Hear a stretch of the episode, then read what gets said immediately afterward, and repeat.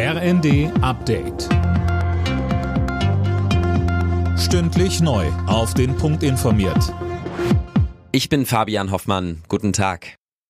In Deutschland fallen heute massenhaft Flüge aus. Grund dafür ist ein Streik des Sicherheitspersonals an elf Flughäfen. Mehr von Tim Britztrup. Gestreikt wird unter anderem in Frankfurt, Hamburg, Berlin, Leipzig und Köln.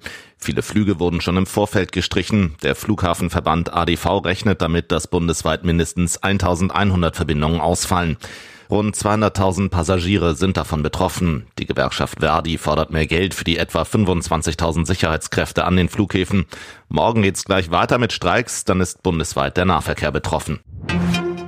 Ungarn hat eingelenkt. Die Ukraine bekommt insgesamt 50 Milliarden Euro an Wirtschaftshilfen von der EU. Darauf haben sich alle Mitgliedsländer bei einem Sondergipfel in Brüssel geeinigt. Jana Klonikowski mit mehr. Nach wochenlanger Blockade durch Ungarns Regierungschef Orban hat jetzt offenbar ein Treffen in kleiner Runde den Durchbruch gebracht.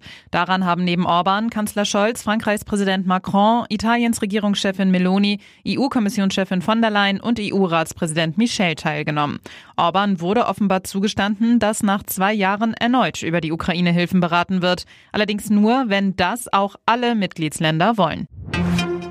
Die Bundesnetzagentur hat im vergangenen Jahr mehr als 73 Millionen gefährliche Elektrogeräte vom Markt genommen, mehr als viermal so viele wie im Jahr davor. Bei den Geräten drohten etwa gefährliche Stromschläge. Sie sollten ohne CE-Sicherheitssiegel oder Herstellerangaben verkauft werden.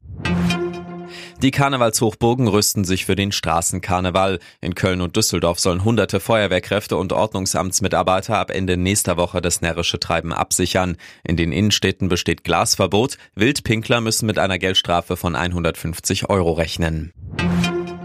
In Deutschland wird immer weniger Bier getrunken. Laut Statistischem Bundesamt ist der Absatz im vergangenen Jahr um viereinhalb Prozent bzw. fast 400 Millionen Liter gesunken. Der Deutsche Brauerbund spricht von einem rabenschwarzen Jahr für die deutsche Brauwirtschaft. Alle Nachrichten auf rnd.de